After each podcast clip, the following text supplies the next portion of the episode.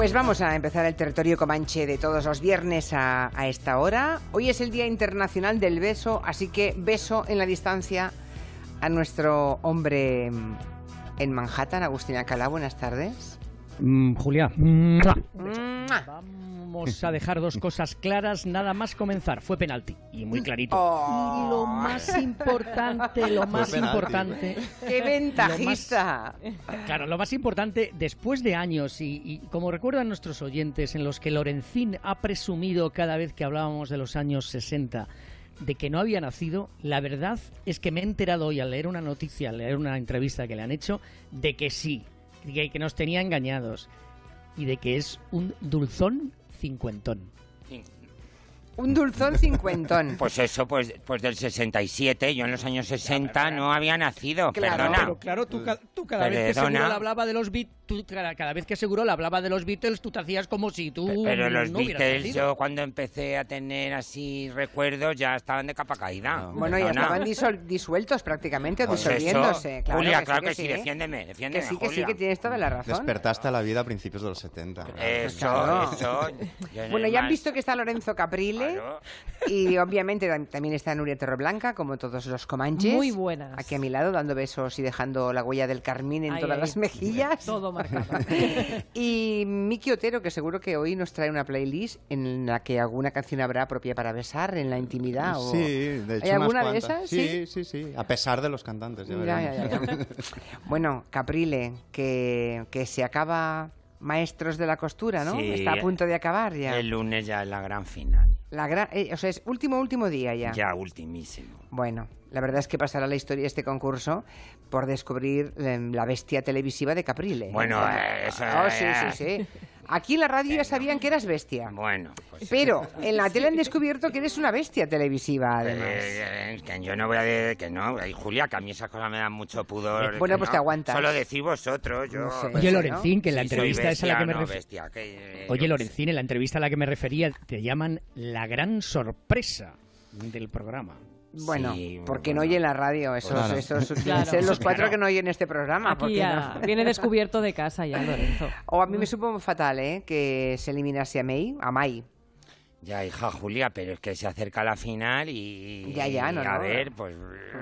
De, de todas maneras, en internet, en redes, ha montado de todo, vamos, de todo. Nos han llamado a todos los tres jueces de todo, por uno, por otro, por lo demás allá.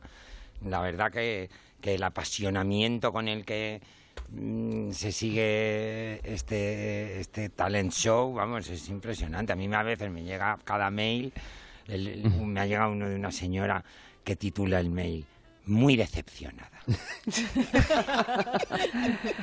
Claro, claro. Entonces, a partir de ahí, imagínate lo, lo que suelta.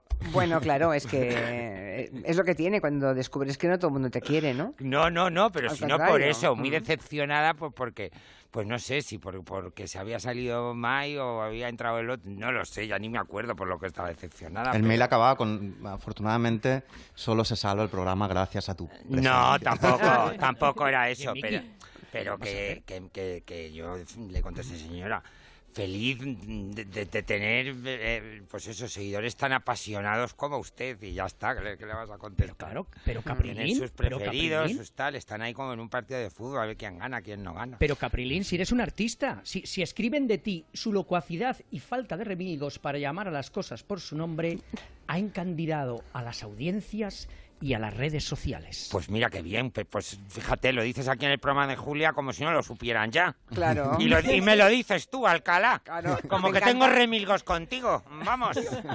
No, lo de la falta de remilgos es lo que yo digo sin filtro. Eso. Entonces, en este programa, en este programa tenemos mm, dos o tres personas Varios que no tienen in- infiltrados, varios, sí, tenemos varios infiltrados. infiltrados sin filtro. No hay peaje cerebro-boca ni corazón-boca. ¿no? Y, eh, uno de ellos es Caprile, pero esa es la gracia que tiene Caprile, claro. Por aquí hay un oyente que pregunta que por qué no se hace un programa dedicado a la moda curvy. Porque todas están siempre tan delgadas y Es demás, pues, chicos, pues, no sé. pues es verdad, tienes razón. Sí, sí, sí. verdad. Pero imagino que si van a tu taller alguien con una 40 y no sé, No, Hombre, 46, con una tú 50 también y tantos, claro. tú haces lo que sea, Pues, haces hombre, el traje claro, para quien sea, ¿no? esa medida, pues, pues, pues, pues a lidiar con lo que entre por la puerta, claro.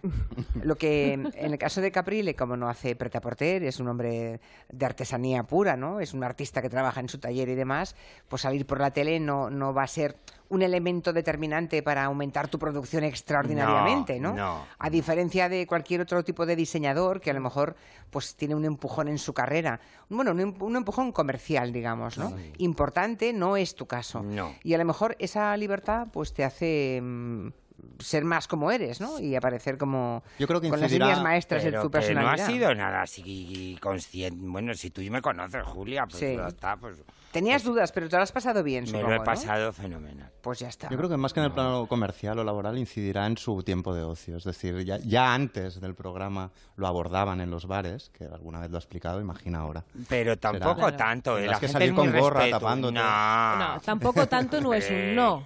Lorenzo, tampoco tanto no un Tampoco no. o sea, tanto que es un algo sí habrá ¿eh? pasado por. Sí, pero que todo es con mucho cariño y bueno, pues eso, pues mucho selfie, que es lógico también. Y pero no, no, tampoco. Aquí hay otro oyente que pide que te coloquen en Masterchef Celebrity. Sí, Dice- anda, lo que me faltaba a mí. Que, No que te veo cocinando, no, que no te no, veo. que no, que no, no te veo cocinando. Bueno, hablemos de llorar. de mi llorona, llorona, llorona. Te puede coger una buena llorona si pruebas algo picante. Resulta que Agustina Calá nos quiere hablar de un espacio de televisión donde dar a probar picante a los invitados forma parte del leitmotiv, ¿no? Y por lo visto está arrasando el formato. Yo, estamos locos. Estamos ¿Qué habéis fatal, ¿eh? entregado vosotros? ¿Qué habéis entregado vosotros a alguien por una entrevista? Yo estoy seguro que, que, que, eh, el cincuentón de, Lo- de Lorencín nos diría, yo he entregado mi cuerpo por una entrevista. ¿Yo? ¿Pero qué dices? No, Perdona, no. ya me gustaría yo entregar mi cuerpo a algún becario que tiene aquí, por aquí, ante eso. Pero vamos, eso a título personal. O sea que no. A ver, cuéntanos de qué va el programa, Agustín. tengo- porque me temo lo peor. Si ahí está chutando, si ahí funciona, pronto lo veremos aquí, estoy segura. Os tengo, os tengo una sugerencia y por eso espero que, que me hayáis hecho caso y ahí en Barcelona, en el estudio, tengáis mucho picante, como os dije la semana pasada, ¿recuerdas al final?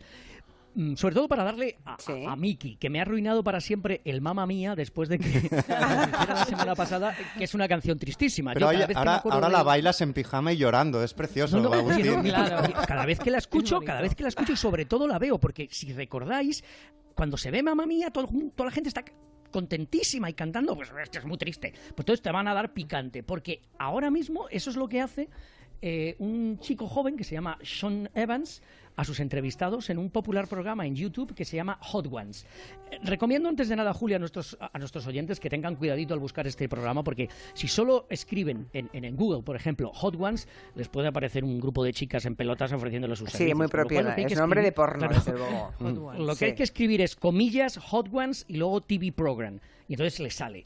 Y son eh, em, episodios de 22 minutos de este, de este show que comparte con sus invitados unas alitas de pollo que él también se come y unas salsas picantes, unas más fuertes que otras. Y hay que ver, por ejemplo, una de las entrevistas más bonitas es la que tiene con Charlize Theron, con su lengua rosadita y calentita, respirando con mucha dificultad porque el picante la está dejando sin habla. O también a los aficionados al baloncesto con Michael Jordan. El programa lleva varias temporadas en YouTube, pero esta ha sido la que definitivamente ha sido la más importante por sus invitados que han llorado, algunos han llamado a sus madres del, del dolor que estaban sintiendo, han prometido que no van a comer más en su vida salitas y mucho menos picante, y, y si- y han atrevido a decir cosas influidos por, por el calorcillo y la lengua ardiente que, que no dirían en otra entrevista. Y fíjate tú, Julia, porque si quieres que alguien te cuente todo y salga de las cosas que tienen pactadas con sus publicistas, hay que darles un poco de salsa picante, porque dicen los científicos que hace que el cerebro produzca una euforia y una sensación de escape muy buena para que la gente hable por los codos. Madre mía, Caprile, cuando vengas a la radio, procura comer soso. Sí, no, No digo ya picante, ni siquiera salado. O sea, me estás contando, Agustín, que es una entrevista al uso. O sea, sientan en un plato a, a Charlize Theron o, o a Michael Jordan y la gracia es ir haciendo preguntas de su trabajo, su trayectoria, en fin, una, una entrevista al uso, y al mismo tiempo van comiendo y van probando salsas picantes. Y a ver qué pasa. alita- son unas alitas de pollo, entonces tú, haces la- tú te comes un poquito de, esa alita de, de la alita de pollo Pero y te están haces una locos. pregunta. Pero ¿Cuál esto es qué sentido película- tiene en la tele. ¿Cuál es la japonés, última no película que programas has así hecho? en Japón. Carlos, ¿cuál es la última película que ha hecho? Entonces tú con el saborcillo te vas abriendo y entonces de la última película empiezas a hablar del último novio, del último proyecto, Ya, ya, ya, de lo ya. que haces, de lo que no haces. Pero es que no tiene porque- mucha gracia, porque estás viendo al Bill de Charlize Theron y está la pobre mujer ahí intentando aguantar, contener las lágrimas, está completamente roja y pasándolo fatal intentando hablar. Claro. Y no- Pero, no pero, le pero, vi yo pero, Nuria, la gracia, pero, no, Nuria, sinceramente. tendrás que decirme, tendrás que decirme que ver, que ver a, a- a la señorita Cherón eh, con- mm, intentando respirar con la lengua fuera, pues hombre, a algunos nos hace mucha gracia. Bueno, No sé, ese yo, yo, recuerdo cuando empecé en la tele hace, mm, hace una hora o dos, eh, yo recuerdo que mi jefe de programas, el director, decía que en la tele no se podía comer, que, que era muy asqueroso. de verdad, o sea, hubo un tiempo en que la ortodoxia televisiva marcaba algunas cosas y entonces ver a la gente comiendo en la tele... Se podía no- fumar, pero no comer. Y No, comer no, no, en serio. Comer no, es decir, que eh, todo lo que fueran programas eh, como de teatro, había que simular que se comía. Si había una secuencia tal, había que simular que se comía, pero nunca comer de verdad porque se consideraba que es una grosería tener la boca llena y seguir mirando y seguir en un plató y que sigan. Tú imagínate lo que ha cambiado la cosa. Ahora ya es comer normal nos parece poco. Ahora hay que comer y a ser posible putear al mismo tiempo al invitado. ¿no? Tremendo. Bueno, pues nada, prepárense porque yo estoy segura que eso lo vamos a ver aquí, pero que yo ya yo aviso, si alguien hace ese programa que no me invite.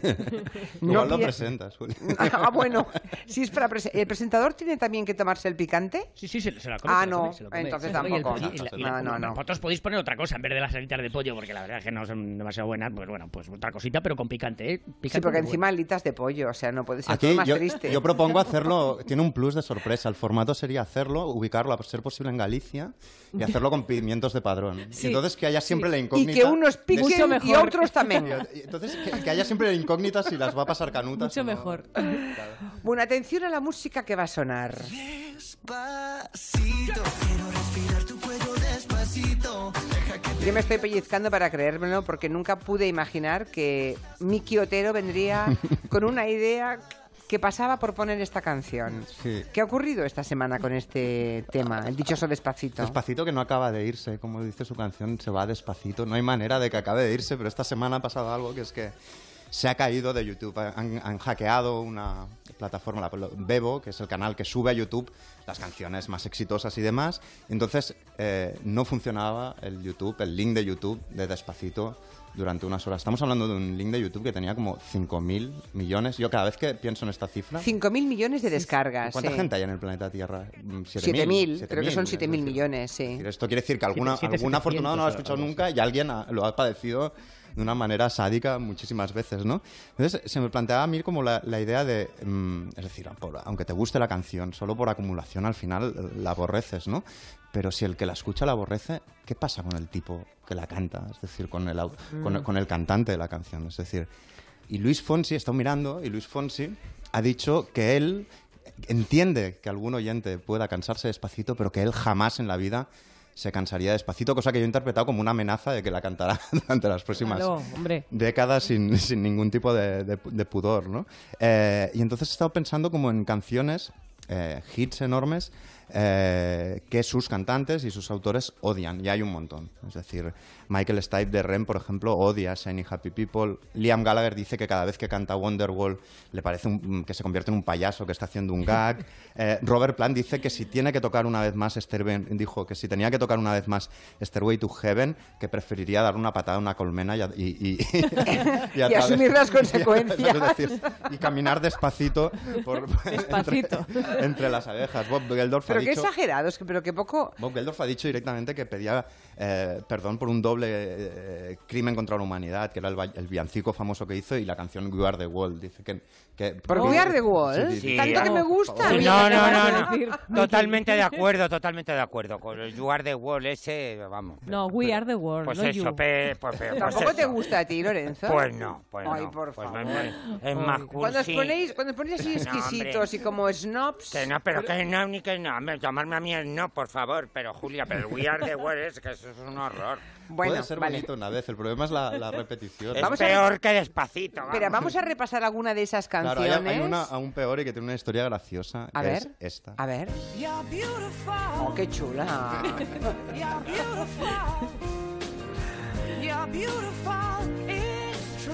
Hombre, ¿qué tenemos en contra de James Blunt y de You Are Beautiful? Es que fíjate, es decir, no es fea la canción, es bonita y suena romántica. Poco moña, pero, ¿no? Pero, pero la cosa que tiene es, ¿qué, tiene, ¿qué tenemos nosotros contra James Blunt? No, ¿qué tiene James Blunt contra James Blunt? Porque el tipo está tan cansado de esa canción que ha hecho de todo para intentar alejarse eh, del fantasma de, de- de la canción. Es decir, esta O canción sea, sonó estamos, tanto... o sea, estamos hablando de damnificados por un éxito. Exacto, y en este caso a tope. Es decir, esta canción sonó tantísimo que, que fue el disco más vendido de, de la década en la, en la que salió y sobre todo él se queja de la imagen de, de tipo sensible y demás, que es muy serio, eh, excombatiente en Kosovo y tal que eh, proyectaron de él porque él dice que es todo lo contrario y lo ha demostrado, por ejemplo, en su perfil de Twitter. Es un tipo graciosísimo eh, y divertidísimo, ¿no? Esta canción, los oyentes de la BBC hace unos años la votaron como la canción más molesta de la historia, por mera repetición, insisto, aunque, aunque les gustara la primera vez. Y él mismo, en el año 2014, dio una entrevista y pidió perdón públicamente a la población mundial por la canción. Dijo que era una canción muy molesta, sobre todo por cómo la habían metido con calzador y con marketing. Y como no funcionó y siguió sonando la canción, lo que hizo es decir, a ver, eh, la canción no es como vosotros pensáis una canción romántica. La gente que las pone, la pone en las bodas, ojo por favor, eh, sois unos tarados. parece porque, una exageración. Porque el tipo dijo que la canción en realidad iba eh, de un tipo que iba drogado y borracho y está obsesionado por la novia de su amigo y lo que hace es perseguir a la novia insistentemente diciéndole una y otra vez eres preciosa, you're beautiful, you're beautiful y que el tipo en cuestión acaba en un reformatorio o, Ya. o en la cárcel. Le cambió hasta el argumento a ver si así la gente le cogía pelusa. O sea, James Blunt, primer gran damnificado por este gran éxito, que Sí, no, sí. no- que- un, un gran éxito que no ha superado. Y que no, no, no, no. Eh, de hecho, tiene una canción en el último disco, en 2005, que, que dice como muy lastimeramente, lo único que he hecho es decirle al mundo, tú eres bonita.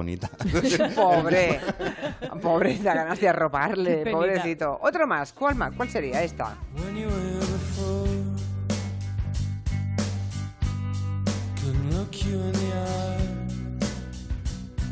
Esta es Creep, de Radiohead. Creep quiere decir algo así como bicho raro. El que la canta, Tom York, dice que de Creep nada, que es crap. Crap quiere decir basura. Es decir, que su propia canción dice que es una basura. Estoy de Insisto, acuerdo. En este caso estoy de acuerdo con Una el autor. Ojo, que sonó Es un muchísimo. temazo, esto es un temazo. Desde el año 93. No, no, no, no, claro, no estamos así valorando en plan eh, maestros de la costura. No, estamos hablando del drama personal. de A ver, a ver, ¿qué, qué, qué pasa aquí con maestros O de la sea que- costura, eh? A ver. O sea, que fue un drama personal para él Bueno, esta canción. Tener que cantarla tantísimas veces. ¿no? Ya. Eh, el guitarrista del grupo de Radiohead dice que a él no le gustó. Di- Digamos que tiempo después le conoció. Yo no se lo dije a Tom York en, un mo- en su momento, pero yo la odié desde que la tocó en el local de ensayo. Y cuando la fuimos a grabar, le di golpes a la guitarra a ver si la saboteaba para que no las, las sacáramos. Y fue un éxito. un éxito tremendo. eh, que además es una canción maldita. ¿Por qué? Hace muy poco el grupo Radiohead demandó eh, a Lana del Rey a otra cantante por eh, sacar esta otra canción. This is my commitment, my modern manifesto. Porque decían que era igualita a Creep. Es decir, ya no es solo que ellos no puedan escapar de la canción, sino que no la tocarán nunca, vendría otro que la tocaría. Pero es maldita hasta el punto de que ellos decían, nos han copiado la canción y se olvidaban o querían olvidarse de que ellos, a su vez, quizá antes de sacar Creep, habían escuchado esta otra canción.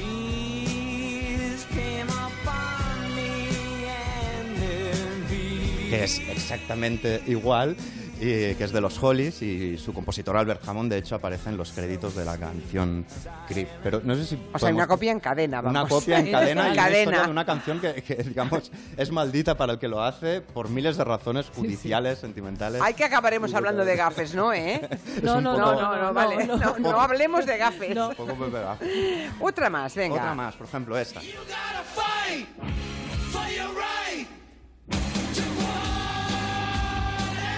Esta canción es de los Beastie Boys y dice, tienes que luchar por tus derechos a la fiesta, digamos. En realidad ellos dicen que ellos lo hicieron como una especie de parodia al tipo de gente que solo piensa en beber, en ir de fiesta, en aplastarse latas contra la frente, ese Y tipo y va de y se lo personaje. toman en serio. Y entonces lo tomaron de forma literal. Todas las hermandades de borrachos de las universidades, en todos los Sí, sí. bares, se escuchaba esa canción como todo lo contrario, en sentido literal, como tienes que luchar. Eso eh, debe ser horrible, ahí lo entiendo, ¿eh? Cuando la intención que tú tienes es pervertida por la realidad y se convierte En todo lo contrario. en lo que tú intentas denunciar, debe ser muy Sí, difícil de digerir. Exacto. O cuando haces, que esto pasa mucho con los escritores, el primer libro del que reniegas, ¿no? Por ejemplo, esta canción.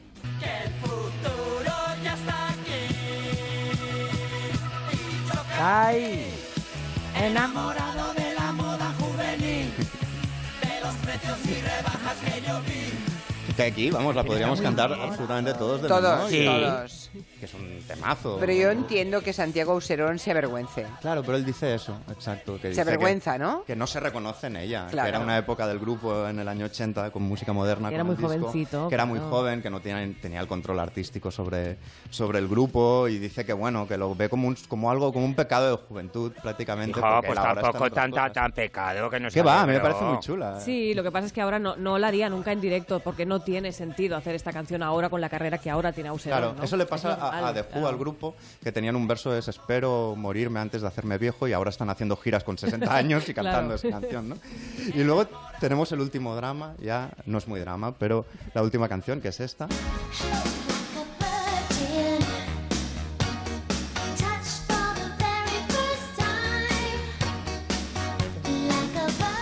Ahora es- me vas a decir que Madonna odia Like a Virgin. La escena es... La escena, tenemos que imaginarnos a Madonna entrando en un restaurante y para agasajarla que le pongan esta canción. ¿Siempre? que ella Casi odia. siempre. Ella dice que, que digamos que cuando entran los sitios y tal y quieren decir, ah, es Madonna, vamos a poner una canción, le ponen esta canción que ella tiene, es Like a Virgin, ¿vale? Y han pasado bastantes años. Ya y- no es y- Like a Virgin. Seguramente no. No, Pero no, pues no lo era ni siquiera cuando la cantaba. a decir que no. Pero si fue su primer éxito mundial, absoluto. Claro, claro, claro, no, pero ella dice que, que- que cuando entran en un restaurante, por ejemplo, y se la ponen, que tiene que pedir por favor que la quiten porque se le quita el hambre, por así decirlo. Ya, yo no acabo de entenderlo. Bueno, esto de renegar de, de los primeros éxitos, pero le- tiene una, una razón eh, muy clara, ¿qué es eso? O sea, la típica canción que ponen 80 veces al día, que escuchas eh, en la cafetería, que te metes en un probador de una tienda y está sonando también, que aparece eh, tu cuñado y la lleva en el móvil. Es decir, que- si se cansa el oyente, imagínate el que la hizo. Ya. Es decir, Yo, por- en el caso de Madonna, creo, yo creo, yo hubiera dicho que era Vogue, Vogue la canción que la debe mm, llenar de Artura. Sí. No esta, precisamente. esta pero es la que ya... ¿Y, y qué Isla tienes Bonita, contra. Vogue, Julia? ¿Qué tienes contra Vogue? No, la canción. Pues la si la canci- canción está fenomenal. A mí me cansa mucho. Lo que pasa es que en me, se- me cansa mucho más que Like a Virgin, la Es que seguro que además Vogue tiene el añadido que entra en los sitios o llega a un aeropuerto y la gente le hace el baile también, con lo cual todo sí, todo pilla un tono Pues más. yo, pues yo lo bailaba fenomenal el Vogue Estoy este. ¿eh? Sí, Lo bailaba mira. estupendamente. Míralo.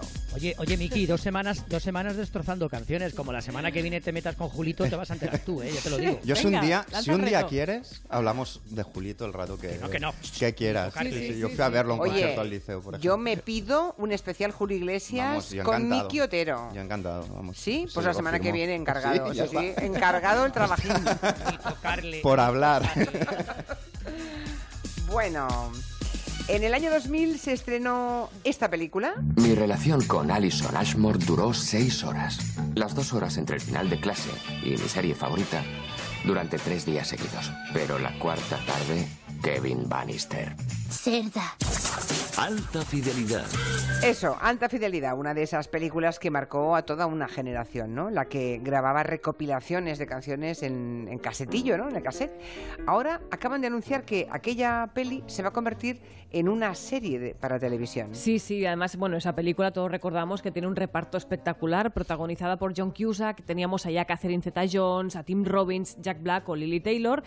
Estaba basada en una novela de Nick Horby, la dirigió Stephen Frears, arrasó, nos gustó a toda una generación, nos gustó muchísimo. Y lo que acaban de anunciar pues es una muy mala noticia, porque incluso empezando por el protagonista, John Cusack, que se ha lanzado a las redes como un loco diciendo, pero ¿qué van a hacer? Que la van a cagar. lo está anunciando porque lo va a producir Disney y ha dejado claro también la productora que que le van a dar un aire distinto, que le van a suavizar el humor, que además en lugar de protagonista Rob Gordon va a ser una chica la protagonista que mirará a cámara y contará sus relaciones sentimentales y claro, todo el equipo del programa empezando por también el escritor Nick Corby, John Cusack, que están todos asustados porque saben que, que eso no va a funcionar y eso nos centra a hablar de otros casos en los que se han hecho series de películas. Vamos a recordar, por ejemplo, una, una serie que surgió de una película. A ver. De una película que a todos nos dio muchísimo miedo, como era El Exorcista. La peli yo creo que no sé si estáis de Se le acuerdo. ha ¿no? enganchado el dedo a Quintanilla. Sí, no ahora es el momento pasa. en el que no soy, no me ha pasado nada raro, es que tenía que entrar el tubular bells y me, ha- me ha dado como una cosa extraña. Sí, no es Yo que la, se haya la- la desmayado. serie- la adaptación está de alta fidelidad, Míralo. mientras que digan la gran frase, es decir, eh, esta- estaba triste porque escuchaba música pop, o escuchaba música pop porque estaba triste, me vale Yo creo que no lo salva igualmente, Miki. Ha entrado tubular bells. Vamos Sí. a aterrorizarnos Vamos a por un poquito más con- Esto es Mike Oldfield. con el exorcista. ¿Has visto lo que ha hecho la cochina de tu hija? Todos hemos visto esa película.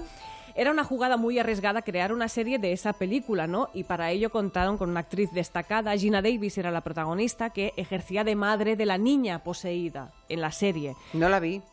Bueno, eh, tiene solo dos temporadas y, y tiene un par de curas que también acaban copando el protagonismo de la serie, un par de curas muy resultones, está muy bien. Tiene un- algo muy interesante que es una trama en la que involucra al Vaticano con Satanás y con el demonio y todo, y me parece lo más interesante de esa, de esa serie, ¿no? Pero no está muy allá. O sea, tiene un giro de O sea, de momento final la idea... dices, Vamos a ver, me estoy quedando con la idea. Creo que intentas decir que cuando de una gran película se hace una serie, acostumbran a meter la pata. Es, de- es delicado. Vale, lo he es entendido. delicado. Sí, Hay más ejemplos. pasa eso. Hay Pero más ejemplos. tenemos más ejemplos. Vamos con Westworld. Diseñamos cada palmo de este lugar. No es un parque temático, sino todo un mundo.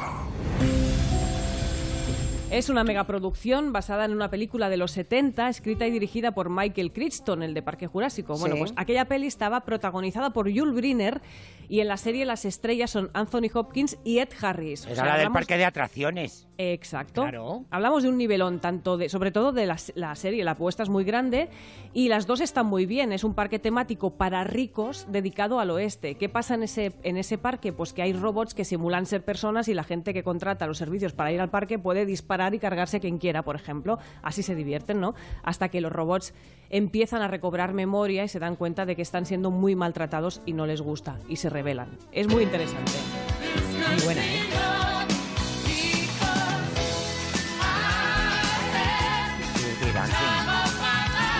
Uy, lo bien que bailaba yo el Dirty Dancing. Uy, uy. No sabéis, no sabéis. Ay, eso, ese, ese salto final, ¿verdad? Ese ¿Dabas salto, el salto? vamos. ¿Dabas el salto? No me digas, no. Es que era- Pero solamente no hacía eso, lo re- el resto todo. Te decían, no dejaré que te arrinconen, No, no. Julia, baby. Baby. Bueno, la experiencia nos dice que ningún sucedáneo de Dirty Dancing ha funcionado nunca. ¿Por qué insisten en seguir haciendo Dirty Dancing? Pero hubo serie en la tele. Uh, A ver, en 1987 se estrena la película que todos vimos y todos Sí. hemos bailado, ¿vale? Y un año más tarde la CBS puso en marcha la serie que solo tuvo una temporada porque fue un desastre, malísima, malísima.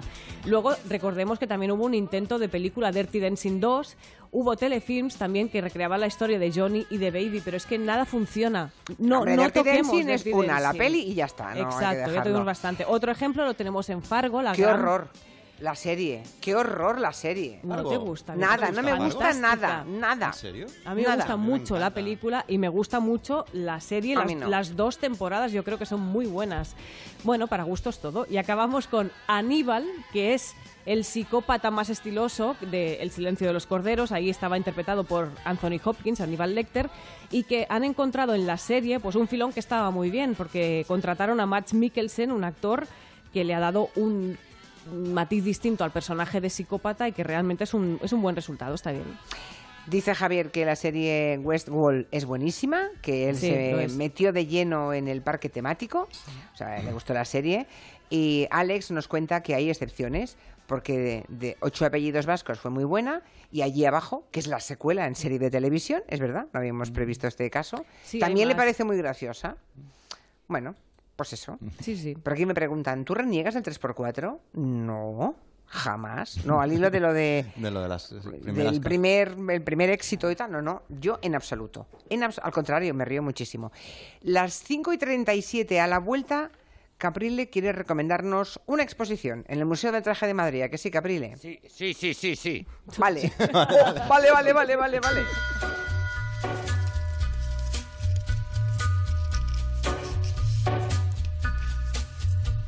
En Onda Cero, Julia en la Onda, con Julia Otero. On a gathering storm comes a tall, handsome man in a dusty black coat with a red right hand.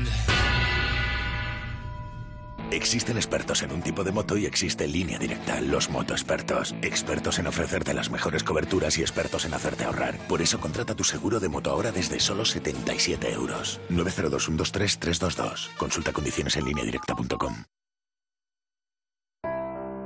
Quien paga, descansa, sobre todo si paga poco. Porque ahora en Hipercor todos los colchones y bases tienen un 50% de descuento. Y para mayor comodidad, envío a domicilio y con la mejor financiación, solo hasta el 25 de abril. Consulta condiciones en Hipercor o en hipercor.es.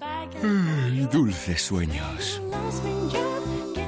Yo es que los libros que me gustan los devoro. Sí, pues yo me los bebo. Te vas a leer hasta la última gota. Porque en FNAC, hasta el 30 de abril, si compras dos libros, te llevas un vaso ecológico con la ilustración de cuatro grandes dibujantes por 2,95 euros. Y si eres socio, gratis al comprar cuatro libros. Todo pasa en FNAC.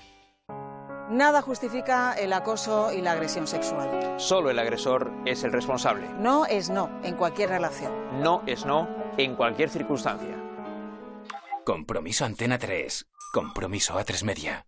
Tolerancia Cero, una iniciativa de Antena 3 Noticias y Fundación Mutua Madrileña. Hola, soy Antonio Resines. ¿Cuál es mi secreto para estar activo mentalmente? Pues muy fácil, me cuido y tomo The Memory. The Memory agiliza mi mente y refuerza mi memoria. Recuerda, de memoria, The Memory. El próximo mes de mayo, Málaga y Zaragoza se tiñen de rojo furia. Porque llega WWE Live Road Tour con Roman Reigns, Seth Rollins, Sasha Banks y muchos más. La WWE en vivo. En Zaragoza y Málaga el 12 y 13 de mayo. Entradas en el corte inglés, Ticketmaster, Mister Entradas y Proactive.es. Estas son opiniones reales de clientes de Devuelta Conductor. Hiper eficaz. Lo más eficaz últimamente que he encontrado yo en una gestión parecida a la vuestra. Devuelta Conductor 900-200-240. Tú conduce. Grupo Reacciona.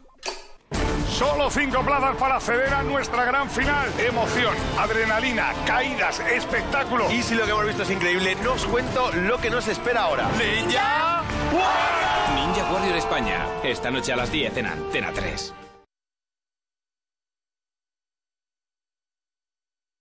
Onda Cero, Madrid. Muebles Los Pinos, pura madera, mesas robustas, fijas o extensibles para 6, 8, 10, 12 o más personas. Muebles Los Pinos, pura madera, especialistas en mesas y sillas robustas. Pues yo no me lo pierdo. ¿Dónde tengo que ir? ¿Dónde va a ser? En Európolis Las Rozas. Muebles Los Pinos, pura madera. Cuando un amigo se... Alberto Cortés en concierto en el Teatro Nuevo Apolo de Madrid el 9 de mayo a las 20.30 horas. Y el 29 de mayo, Armando Manzanero vuelve con sus mejores boleros al Nuevo Apolo a las 20.30 horas. No te lo pierdas. Alberto Cortés y Armando Manzanero en el Nuevo Apolo el mayo. Entradas a la venta en las taquillas del teatro y en entradas.com. La sentencia del Supremo no cambia nada. Los gastos hipotecarios se pueden reclamar. Notaría, gestoría, tasación, registro de la propiedad y ahora también la comisión de apertura, que puede suponer hasta el 1% del préstamo. Llama al 900-264-100 y reclama lo que es tuyo. Arriaga Asociados. Hagámoslo fácil. ¿Cómo de acostumbrado está tu corazón a las emociones de un gran viaje? Si sientes esa necesidad, viaja al corazón de BMW, donde podrás probar la gama más completa en un marco incomparable, para que los latidos de tu corazón vayan al ritmo de nuestros motores. Ven a BMW Madrid, concesionario filial BMW en las tablas, el corazón de BMW. ¿Y qué más da? Media Vuelta y Share Music presentan Memory Park. 29 y 30 de junio. Más de 20 horas de música pop y dance. 30 artistas nacionales e internacionales que marcaron a varias generaciones. Un pingüino en mi ascensor. Modestia aparte. Mientras pienso en tus Cómplices. Y muchos más artistas. Más info en memorypark.es. Colaboran Ayuntamiento de El Escorial, Ámbar Cerveceros Independientes y Coca-Cola. Liquidaciones, liquidaciones, liquidaciones de primavera Spring Week. Electrocasión, somos los más baratos. Aprovecha ahora en Electrocasión el plan renove de electrodomésticos de la Comunidad de Madrid. Renueva tu viejo electrodoméstico y consigue grandes descuentos. Electrocasión, ¡corre que se acaban!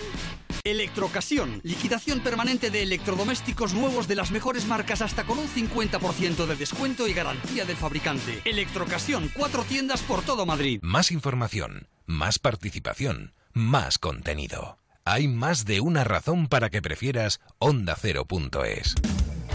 En Onda Cero.es tienes la radio en directo, la actualidad y las noticias al momento. Y por supuesto, lo mejor y más destacado de cada programa, para que puedas escucharlo donde y cuando quieras. Onda Cero.es. Más y mejor. Onda Cero Madrid 98.0.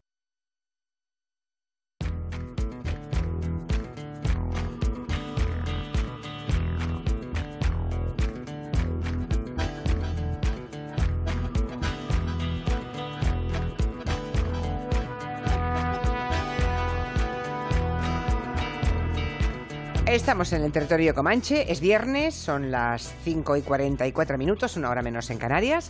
Y pues aquí estamos con Miki Otero, Nuria Torreblanca, Lorenzo Caprile y Agustina Cala. Y nos decía Caprile que tenemos que ir a ver una exposición al Museo del Traje de Madrid. Me gusta mucho esto porque mm, es un tipo de exposición que normalmente en, la radio o en los medios de comunicación aparece poco. Y me viene, me viene muy bien tener a Lorenzo Caprile para que no nos perdamos alguna de esas grandes exposiciones. ¿Cuál es esta vez? Pues esta vez es una exposición maravillosa que se llama Iconos de Estilo, que trata sobre pues todo ese patrimonio maravilloso que hay en España, que son sus trajes típicos, regionales, como los quieras llamar, Julia. Y, en fin, pues es un, un repaso maravilloso en el museo. ¿A los trajes regionales? A los trajes regionales, sí, que han inspirado... Tipo el de la muñeira, la sardana Pues, por y ejemplo, el de o el de la garterana. o el de la y- garterana, o el de Pasiega, o el de Salamanca, que hay ejemplares ahí maravillosos, en Mm. fin. Bueno, es que hay unos trajes que, que tienen un, un trabajo de elaboración detrás y de artesanía de muchísimas horas. De muchísimas horas y de muchísimos siglos de tradición y sobre todo que todos estos volúmenes, todo este colorido, todos estos bordados han inspirado eh, a lo largo de, los años a creadores tan impresionantes como por supuesto el maestro Valenciaga, pero Cristian Lacroix, John Galeano, Saint Laurent, que han ido a beber pues de todo este patrimonio que, que es nuestro y que podemos admirar hasta el 3 de junio en el Museo del Traje. Hasta el 3 de junio, ¿eh? Hay, tiempo, hay olvidar- tiempo, hay tiempo. Sin olvidarnos de toda esa maravillosa serie de fotografías que aún se encuentra algún libro en el rastro todavía de aquellos, de don José Ortiz Echagüe, que fue uno de los pioneros de la fotografía en España y que, y que complementa muy bien esta exposición. O sea, que no se la tienen que perder. Oye, ¿qué traje dirías tú de, de esos trajes regionales españoles? ¿Cuál dirías tú que es el que más favorece, a la- el más favorecedor para, para las mujeres y cuál es más para, para los hombres? El de los hombres no te sabría decir, Julia, porque son todos un poco, pues con los calzones, el chaleco, la camisa, en fin. Eh, pero el de mujer, hijo, me vas a llamar un poquito ranciuco. Pero el traje que más favorece a la mujer, ya sabemos cuál es, Julia. Ah, yo qué pues sé, el traje de Faralaes. Ah, el de Faralaes. Hombre, Hombre, claro. sí, Claro, sí. Es que estamos ahora en Feria de Abril, Julia. Sí, sí, no, es verdad, es verdad. Es que, claro, yo casi ni lo contaba, porque es tan, tan estético, tan estiloso. Es verdad que es un traje, sí. eso sí, hay que tener buen cuerpo para que sea un, para que el traje quede bonito, ¿eh? Pues como si tú no lo tuvieras. Mira, No. mira quién habla. No, hombre, no, pero, curva. Pero hay que tener, sí, hay que Claro, tener porque curva. Julia es la plana. justa, Julia no. es plana. No. Claro, Julia es una autopista ahora. La- No tiene curvas. la justa, no, la justa de curva no, pero es decir que hay que tener unas curvas determinadas, pero es verdad que es un traje muy sexy. Hombre, claro que sí. Ya no- ni, ni lo tenía yo en cuenta para hacer, claro, yo estaba más bien pensando en la carterana, la de la, la gallega, la aragonesa, la vasca, y no, es que no hay color, sinceramente, hay que rendirse. La valenciana con los La rodetes. valenciana, la valenciana, no, eh, eh, me rindo, ya está. El traje de Faralaes, está claro que, mm, que como sexy, estiloso, creo que de los trajes regionales, que no se ofendan todos los demás, ¿eh? Que ahora estamos en feria ya, se- esta Sí. noche Se le- es el alumbrado, ¿no? Me parece. ¿Hoy ¿No? ya? Hoy creo que sí, creo que sí. Es elegante hasta el delantal de Faralaes, que es algo que abunda bastante. Los delantales con, con los volantes. No, y Yo- además... Yo tenía uno de estos. Y ha traspasado, un ¿no? poco mal. Ha traspasado al mundo de la moda. Hombre, pero vamos. ¿De qué manera, ¿De no? qué- de Cada- qué manera? ¿De qué además, de- manera? además que periódicamente vuelve y vuelve y vuelve, ¿no? Los lunares, el- hay muchísimas cosas que Es vuelven. que, ¿A quién no le gusta un volante, Julia? A sí, ver. sí, sí, es ¿Eh? verdad. Aquí. Un buen, un buen- además, un buen volante. Un buen volante. Estratégicamente colocado. Colocado, claro que sí. Eso disimula cualquier error de la naturaleza, ¿eh? es verdad. Bueno, hablemos de María Dueñas, que ya saben ustedes que publica novela, que la ha ambientado en Nueva York y creo que ayer Agustina Calá estuvo con ella, con María Dueñas, y estuviste recorriendo localizaciones de su historia, que se llaman Las hijas del capitán. Estará aquí dentro de unos días, ¿eh? María Dueñas, para hablarnos de su nueva novela. Todo lo que rodea a María Dueñas siempre es un éxito brutal, ¿no? Eh, yo, yo no sé con qué con qué, can- con qué tirada sale de cada uno de sus libros, pero deben ser miles y miles de ejemplares, ¿no? Arrasa siempre. ¿Qué tal la viste? Agustín, cuéntanos. Uy, que no nos Uy. cuenta nada. Uy, uy, Agustín. Se ha enfadado Está leyendo. Iglesias, ¿no? Se nos ha cortado Que la no, comunicación. Ah, hola. Claro que estoy aquí. Ah, vale. que te estaba diciendo que te estaba diciendo que María es muy buena y es muy maja. Ya. Y además ayer vestía, además ayer ayer Lorenzo vestía un A que llevaba un abriguito naranja. ¿No Un llevaba un abriguito naranja que le naranja? que- ¿A que sí? que le quedaba muy bien. Muy bien, muy bien, es verdad. ¿Y Llevaba cómo un lo- abriguito cómo lo- naranja. ¿Cómo lo sabes, Caprile? Ah, porque yo sé muchas cosas. Vale. Uy, sí, sí, pues le quedaba muy bien. Además es muy cariñosa y, y a Onda Cero la quiere mucho. A Onda Cero en Nueva York la quiere mucho. Pero te decía que eh, hubo una época que la calle 14 de Manhattan era, era el límite, era el territorio comanche, que servía de frontera hacia una zona de la ciudad en la que, bueno, pues casi nadie se atrevía a entrar. Yo creo que recordad aquellas escenas de, de las imágenes de Gangs of New York, la película de, de Mm. Leo DiCaprio y de Daniel Day-Lewis, pues eh, era así. Luego la cosa mejoró. Y al principio del siglo pasado y sobre todo en los años posteriores se estableció allí una importante colonia española que en los años 30 llegó a tener hasta 30.000 miembros llegados todos eh, de todos los puntos de España. Y, y- y Lorenzo, seguramente que muchos de ellos se trajeron sus, sus trajes regionales. Y este es el escenario. Si ahí se compuso, calles- en esos años no se compuso Suspiros de España ahí. Pues claro, claro. Sí, ¿no? De eso hablará María Dueña. El na, na, ni, na, Na, na, ni, na, na. Se compuso en Nueva na. York. Hombre, Que me dejes, que me dejes contarlo, que me dejes contarlo. Ay, perdón. dejes contarlo. Perdón, perdón, estoy haciendo un spoiler, un spoiler.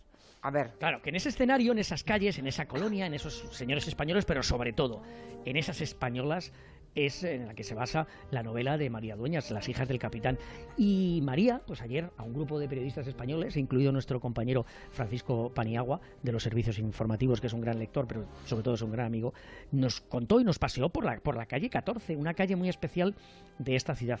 Eh, Yo, Julia, recomiendo a los lectores eh, que se compren el libro, Las hijas del capitán, y que pasé con él por la, por, por, por la ciudad, por la calle 14, con el libro en las manos. No, no es nada difícil. Mira, empezamos, por ejemplo, en la calle 14 y la séptima avenida, donde hay un edificio de color rojo con una figura de Juana de Arco que todavía está, que se puede Anda. ver, que nos enseñó ayer María y donde viven las protagonistas de la novela, las hijas de la familia Arena. Y luego, caminando de la séptima, se va de la séptima a la octava, eh, podemos ver la fachada, porque ya está cerrada, de la iglesia de Guadalupe, que era muy española y, era, y, y- y que realmente pues ahí había la comunidad, estaba en esa iglesia. Y luego está la Nacional, que eh, es un centro, un centro cívico, un centro cultural, que tenía un restaurante que ahora está cerrado, pero que ahí se juntaban pues mucho los hombres y las mujeres para recordar a España y cantar a los ritmos de las canciones que aprendieron de sus padres. Y sobre todo algo, algo también muy, muy conocido en la calle 14, la Casa Moneo, donde se podía comprar comida española y estaba la Bilbaína y el centro asturiano y la funeraria Hernández. He empezado a leer el libro y como tú dices, la verdad es que María Doñas eh, con sus libros te atrapa. Y si además puedes vivirlo eh, en Nueva York, en la calle hombre, 14, claro, mira, lo tienes muy fácil, pero seguro, Claro, vamos. claro. A partir de ahora, en la calle 14, estará llena de españoles. Pues te digo, no, y además tuvimos una representación muy importante. Luego ya, bueno, hemos desaparecido, la calle 14 está cambiando, porque si te acuerdas perfectamente, un poquito después de las, las avenidas, eh, la séptima, la octava, ya llega eh, Google, a la zona de Google, la zona eh, de, de una zona donde se está vendiendo muchísimo, muchísimo edificio a las grandes marcas y firmas de la moda de, de Nueva York, y luego ya pues llega el Highland. Pero es una zona que fue muy española y sobre todo eh, quiero ahora no olvidarme de Nuria, porque yo sé la afición que tiene ella por las guitarras. En la calle 14, entre la quinta y la sexta, hay un centro que se llama el Guitar Center, que ahí la próxima vez que vengas, y si viene Caprile con nosotros, le vamos a pasear por allí. Vamos. a Ah, sí. Uy, ya sé de otra que va a ir también. Oye, es que yo, que yo esa Vamos. zona me la conozco muy bien, ¿eh? Que yo estudié en el Claro. FIT que está en, set- en séptima con 27, o sea que la calle 14 no la conocía muy bien. ¿Eso qué metro, qué metro es? ¿Qué parada? Eso puedes coger, puedes coger la 4, No, la 5 y la es- 6. Vale. La cinco y la Caprile iba seis con chofer. Era para bajar un poco al Que yo terreno. no iba con chofer, que no iba con chofer si era muy jovencín, estamos hablando de hace muchos años. Al populacho, ¿eh? Muchos años. Ay, bueno, tampoco tantos, ¿eh? Yo no sabía que habías estudiado en Nueva York. Sí, en el- Lorenzo. En el, Fashion Institute of Technology. Institute. Wow. The FIT. FIT. Oh my gosh. Eso es mucho, ¿eh? Estaba, estaba en 27 con séptima, y, o sea que la 14. ¿Qué nivel? ¿Qué nivel? En Chelsea, en Chelsea. Sí. en Chelsea. sí, sí, porque el, el famoso hotel Chelsea que hemos hablado tantas veces aquí estaba a dos Mm. cuadras de, de la escuela. Lo que ocurre es que en aquella época mm, Nueva York no es el Nueva York de hoy. En aquella no, época. era el Nueva York de Laika Virgin. Todas las niñas vestían como Madonna en Laika Virgin. No, pero no me refiero solamente a Ah. eso, me refiero incluso a- al paisaje humano, ¿no? Es decir, que Pero- pero aún era, aquella- era aquel tiempo, yo el, el primer año que fui fue en el 88, me parece, y era un tiempo en que Nueva York todavía tenía pues, su barrio italiano, su barrio Sí, chino, su barrio tal, ¿no? Igual, y además te advertían, mm, si coges esta avenida, cuidado, porque a la altura de la calle tal...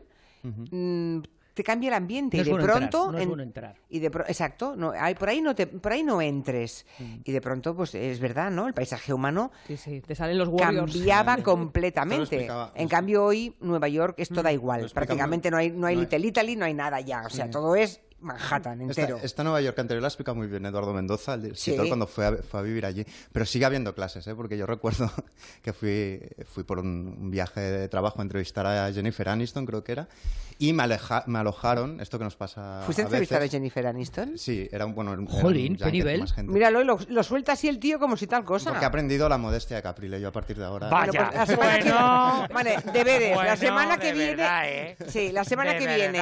Especial de Julio Iglesias y especial Aniston. Eh, Perdona, Bueno, la perdona, cuestión- yo fui a entrevistar a Woody Allen, ya está, aquí lo dejo. Bueno, oh, ¿Cuál es la tuya que la subo? Bueno, la cuestión es que me alojaron Lo veo y lo subo. me alojaron en el Waldorf Astoria. Entonces yo pues siempre me pierdo en todas las ciudades, no solo en esa.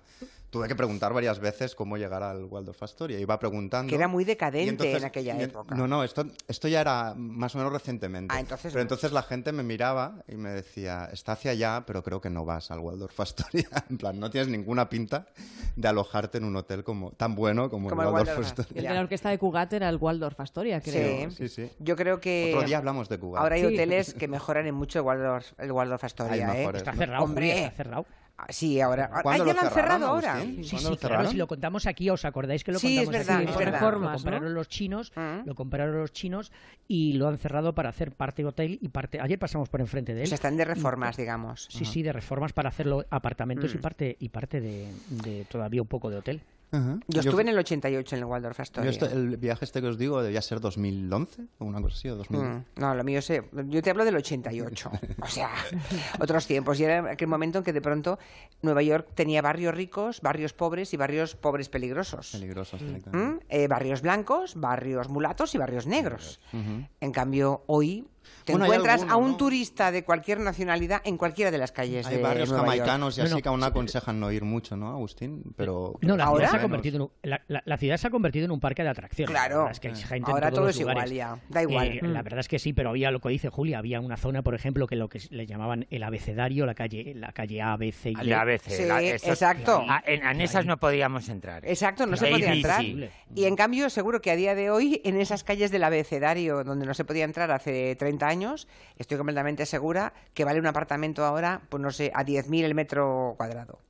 Mira, ayer, eh, Julia, para terminar, ayer eh, una de las cosas que nos decían, nos, nos contaban, era que en la calle 14, en esta iglesia, que era eh, la iglesia de Guadalupe, en la, entre la séptima y la octava, española por todos los. La, diócesis ya la ha retirado, digamos, ha desplazado a todos sus feligreses a otra iglesia, pero es que el edificio, y se están debatiendo en, en acabar con el edificio, lo puede vender la diócesis de Nueva York por 30 millones de dólares para construir apartamentos. Sí, sí. Bueno, y lo que se hace mucho es que alguna estrella de Hollywood compra apartamentos en una zona y las revaloriza y se disparan los precios en cuestión de, de meses, como Robert De Niro, por ejemplo. Mm. Bueno, pues llegamos al final de, de nuestro Comanche. Lorenzo. Que, que meto una morcilla, que Madrid hoy ha aparecido lleno de meninas pintadas por gente y que una la he pintado yo, que lo sepáis. ¿Ah, sí? Sí. ¿Pero qué tipo de meninas? Pues que la, la va- que la descubran, que creo que está en, en- en- en la casa de correo, vamos, lo que es el ayuntamiento, que lo descubran, que es una menina un poco picante. Pues ya tenemos ¿La otro tuya? show de La mía, sí, un Ah. poco picante. Ya Yo tengo tenemos una- otro show de televisión. Sí, yo tengo una de papel maché en casa, comprada en Madrid, al lado de- del Museo del Prado, en una tienda muy chula, que no sé si debe de existir todavía, hace tiempo que no paso por ¿La allí. que tiene la menina en el balcón? ¿Es esa tienda? No, es otra. Em, es que no lo sé. Cuando yo la compré no la tenía en el balcón, desde luego. Pero no nos pasa que veis las Tengo una menina de meninas- medio metro, ¿eh? Medio metro, es- 60 centímetros. Os está diciendo Velázquez, yo soy guapa, como la canción aquella. ¿Te puedes creer que la he pintado otra vez? Porque estaba, estaba un poco mayor la menina ya. O sea, el color no estaba y la volví a pintar. Le has hecho una estética y un poco Sí, de botox. un pero poco de- es una chulada, ¿eh? Esa menina, mientras yo esté, estará. lo tengo clarísimo, esa menina no se va antes que me vaya yo. Bueno, pues ahí lo dejamos. Lorenzo, hasta la próxima. Hasta la próxima, Julia. Me ha encantado hablar contigo. Igualmente. Y con Agustín. Adiós, guapetón, Un guapetón. besazo para todos. Chao. Y con Miki, adiós Miki. Bueno, ahí lo dejamos. A la vuelta, gabinete. Hoy hablamos de la legítima defensa. Un tema espinoso. Ya saben que hay un, un pobre anciano de 80, 80 y pico de años al que le han caído varios de cárcel por disparar y acabar con la vida de quien iba a matarle a él, si no, seguramente, ¿no? En legítima defensa. Vamos a abordar esta, esta figura, moralmente, políticamente, judicialmente. Gelo. De 3 a 7 en Onda Cero, con Julia Otero.